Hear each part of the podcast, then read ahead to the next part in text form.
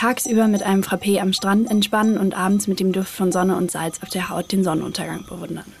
Euch erwartet eine ordentliche Portion Vitamin C. Denn in der heutigen Folge in 5 Minuten um die Welt geht es um die größte und wie ich finde schönste Insel Griechenlands. Die Karibik des Mittelmeers oder auch Kreta.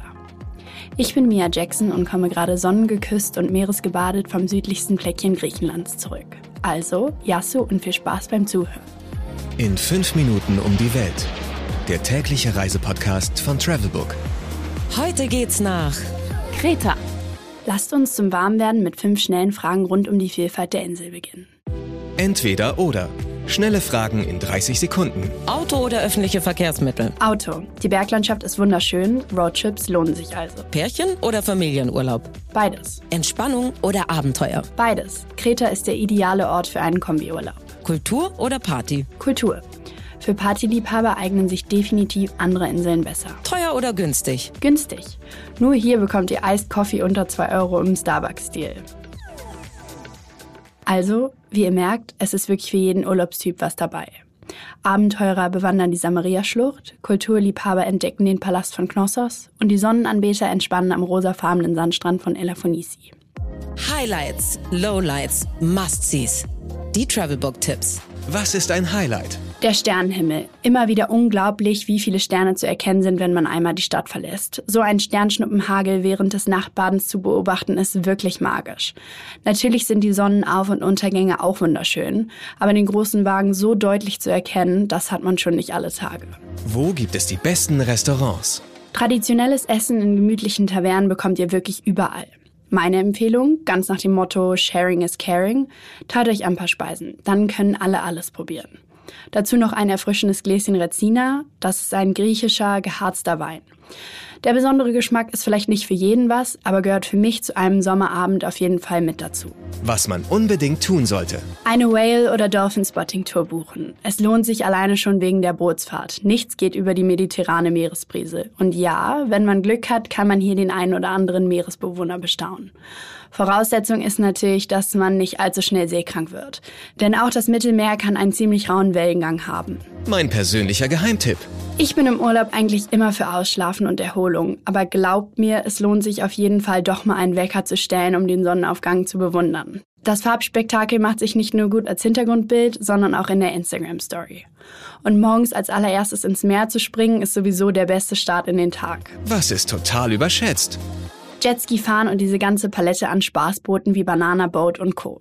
Kreta bietet glasklares, türkises, beinahe poolähnliches Meer, ewig lange Sandstrände und unzählige Buchten zum Schnorcheln und Tauchen. Ich finde, die Harmonie und Magie des ganzen Ambientes wird hierdurch total gestört. Geld, Sicherheit, Anreise. Die wichtigsten Service-Tipps für euch. Wie viel Geld sollte man für eine Woche einplanen? Ich denke, mit 500 Euro ist man sehr gut versorgt. Wasser, Dessert und Raki gibt es, so gastfreundlich wie die Griechen sind, nach jedem Essen aufs Haus. Um einen wirklichen Einblick in die Seele Kretas zu erhalten, empfehle ich jedem, statt teuren Hotels oder Resorts lieber ein Apartment oder Airbnb zu buchen. Damit spart ihr nicht nur Geld, sondern erlebt die Insel auch auf eine viel ehrlichere Art und Weise. Wie kommt man am besten hin? Ein Großteil der Airlines fliegt zur Hauptsaison fast täglich. Die Flugzeit beträgt aus Deutschland nonstop circa drei Stunden. Und je nach Ziel fliegt man dann entweder nach Heraklion oder Chania. Von da aus geht's am besten mit dem Mietwagen weiter. Ein paar nicht mehr ganz so geheime Traumstrände, die einfach via Roadtrip zu erreichen sind, wären zum Beispiel der Itanos Beach, der Saradari Beach und natürlich der berühmte Strand von Ballos. Blitzkurs Sprache. Also Kali ist schon mal die halbe Miete. Je nach Tageszeit muss dann jeweils noch ein kleiner Teil hinzugefügt werden. Kalimera, guten Morgen, Kalispera, guten Abend und Kalinichta, gute Nacht. Ach und ganz wichtig natürlich, Yamas. Mmh, Weltspeisen.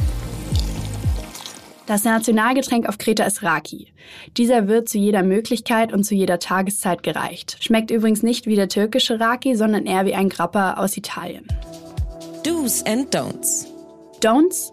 Ich hab's vorhin schon erwähnt, Finger weg von Hotels und Resorts in Flughafennähe.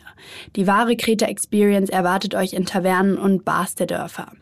Die Einheimischen sind herzlich und gastfreundlich. Traut euch also und setzt euch einfach dazu. Ihr werdet's nicht bereuen. Versprochen.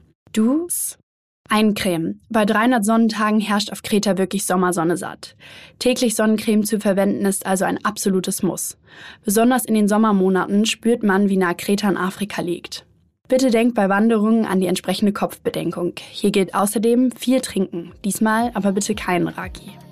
So, und das war's auch schon von In 5 Minuten um die Welt, dem täglichen Reisepodcast von Travelbook. Hoffentlich konnte ich euch meine Begeisterung über diese wirklich magische Insel etwas näher bringen. Mein Name ist Mia Jackson und ich freue mich, wenn ihr das nächste Mal wieder mit reinhört. 15 Sekunden Auszeit